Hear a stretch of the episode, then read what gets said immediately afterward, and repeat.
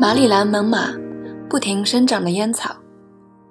几十年后，在马里兰州南部山谷中，意外发现了一种新的烟草品系，它重新激发了人们对植物如何看到世界的兴趣。自从17世纪末第一批殖民者到来之后，这些山谷就成了美国最大的烟草农场所在地。当地的萨斯奎哈诺克等原住民部落已经种了几个世纪的烟草了。烟农从他们那里学到烟草种植的方法：春天播种，夏末收获。有的植株则不收获其叶子，而是任其开花，以结出供下一年播种用的种子。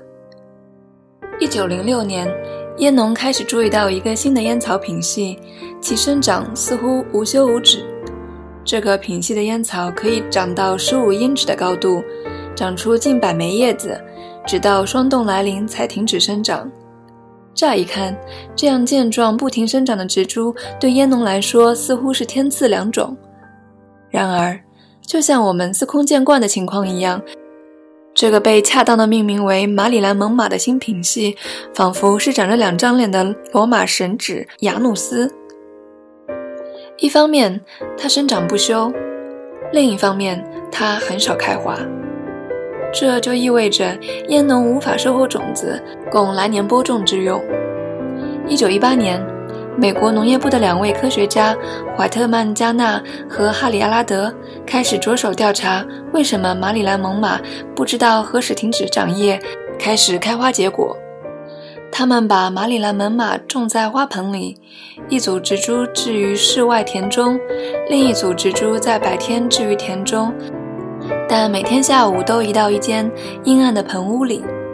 他们发现，仅仅简单的限制植株看到光，已足以使马里兰猛犸停止生长，开始开花。换句话说，如果马里兰猛犸暴露在夏天的漫长日照之下，它会一直长叶。但如果它经历了人为制造的短日照，就会开花了。这个现象叫做光周期现象，是我们得到的第一个能够强有力的证明植物会测算它们获得多少光的证据。之后数年的其他实验则揭示，很多植物就像马里兰猛犸一样，只在日照较短的时候开花。这些植物叫做短日照植物。菊花和大豆就属于短日照植物。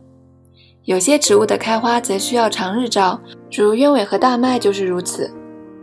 这些植物叫做长日照植物。有了这个发现，烟农现在就可以通过控制植物看到的光来调节花期，使之遵循自己的生产计划了。无怪佛罗里达的烟农没过多久也发现，马里兰猛犸在他们那里可以生长很多个月，因为喷不到在马里兰州会碰到的霜冻问题。田地里的植株要延迟到仲冬才开花，那时正是一年中白昼最短的时候。